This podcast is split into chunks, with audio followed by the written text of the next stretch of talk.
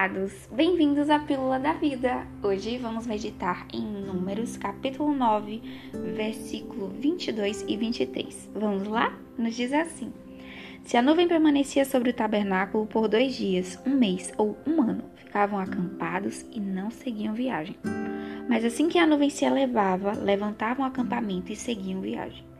Com isso, acampavam por ordem do Senhor e viajavam por ordem do Senhor e cumpriam tudo o que o Senhor lhes ordenava por meio de Moisés. Cumpriam tudo o que o Senhor lhes ordenava. Nós precisamos entender que o movimento, o nosso movimento, só deve ocorrer se Deus mandar. Se Deus falar ao teu coração, você se move. Se Ele não falar, você não se move.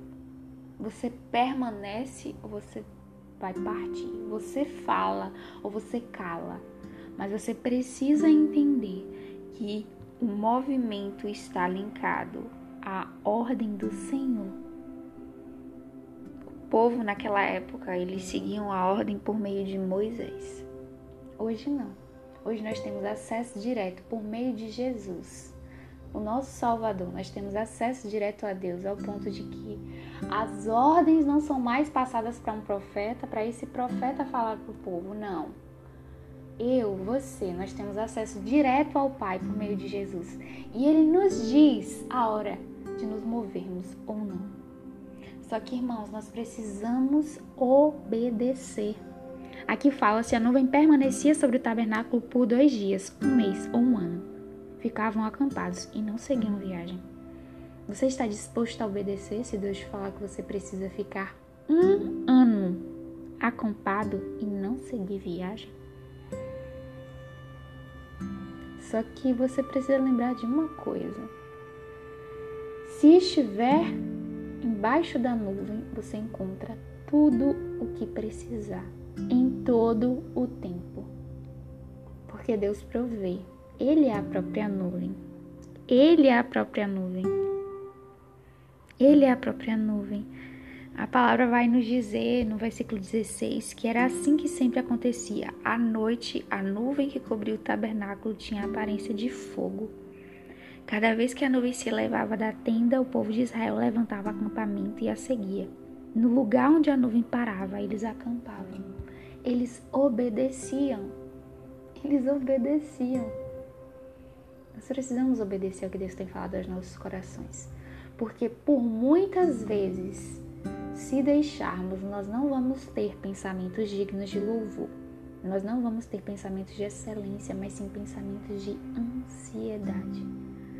Pensamentos que nos levam à ansiedade, pensamentos de tristeza, pensamentos que condu nos conduzem à aflição. E sabe por que acontece isso, irmãos?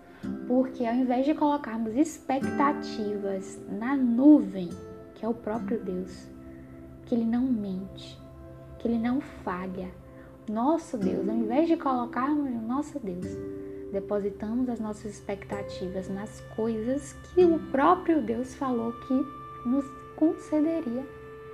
Sabe? Nós colocamos expectativas no movimento. Se não está acontecendo o movimento, começa a ficar desesperado.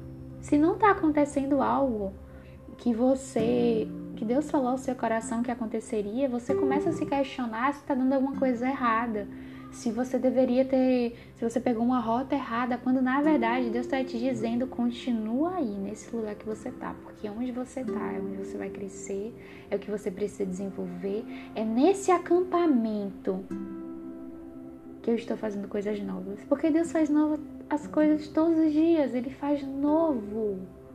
As misericórdias do Senhor se renovam a cada manhã. Ele faz novo. Ele faz novo. Então, onde você está, Ele está fazendo alguma coisa. Existe movimento. Nosso Deus é um Deus de movimento. Nosso Deus é um Deus que, quando fala, as coisas são criadas. Ele disse: haja luz e houve luz. Ele disse: para que o mar chegasse até um determinado ponto, e assim sucedeu. Ele disse que animais surgissem e assim foram criados. Mas nós muitas vezes somos levados pelo movimento. O movimento que eu tô falando, o movimento físico em que, se você não está saindo do acampamento que está hoje, ou seja, do lugar que você está hoje, você julga que não está acontecendo o movimento. Só que existe movimento interno, pode estar acontecendo um movimento interno. Eu não sei que movimento está acontecendo em você, mas Deus sabe. E você precisa discernir esses momentos. Isso se chama sabedoria. Peça a Deus sabedoria e Ele concederá. Ele concederá. As nossas expectativas precisam estar no Senhor, tão somente no Senhor. Porque quando nós permanecemos embaixo da nuvem, nós encontramos tudo o que precisamos. Meu pastor Marcos ontem ele meditou nessa palavra e ele falou três coisas que me chamaram a atenção e eu quero compartilhar com você. Ele falou que quando estamos na nuvem, nós encontramos segurança.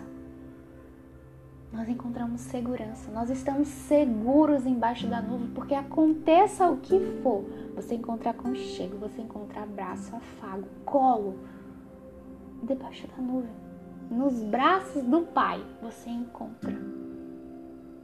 Você encontra. Segunda coisa que nós encontramos na nuvem: orientação. Ele vai te orientar. Ele vai te dizer a hora certa. Então não tem por que andar aflito. Não tem por que andar abatido.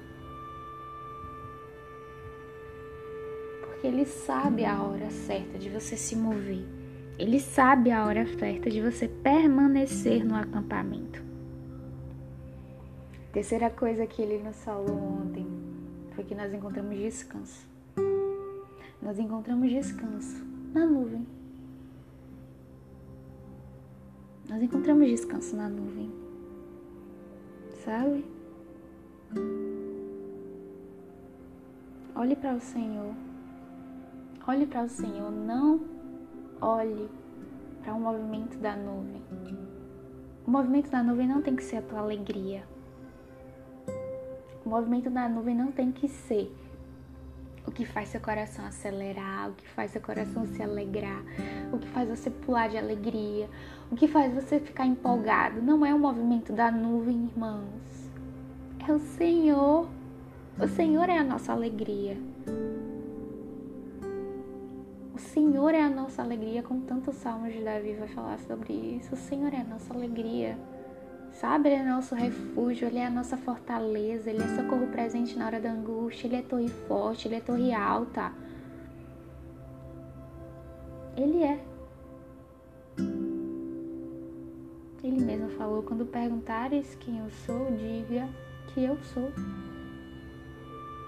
Quem eu sou, diga que eu sou. Ele é tudo o que você precisar. Então seus olhos devem estar fitos no Senhor, como Paulo enfatizava muito bem em suas cartas. Nossos olhos devem estar fitos no Senhor. Fitos no Senhor.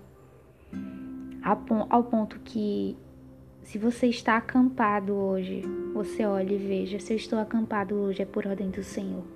Mas se eu estou em viagem é por ordem do Senhor, cumprindo o que o Senhor me ordenou cumprindo o que o Senhor me ordenou. Então, que as suas expectativas estejam no Senhor, no Senhor, porque elas não serão frustradas. Elas não serão frustradas e que seu coração encontre paz, a paz que excede todo entendimento humano. Que você volte os olhos para aquilo que lhe dá esperança, sabe? Que você fixe os olhos em Jesus, que você lembre quando ele estava naquela cruz e ele disse: Está consumado, ele pensou em cada um de nós, ele lembrou de todo um povo que seria resgatado, que teria relacionamento com Deus. E a gente precisa lembrar disso. Para quê, Jasna? Para que a gente permaneça com os olhos fitos nele. E assim não repare, não foque no movimento, mas em Deus.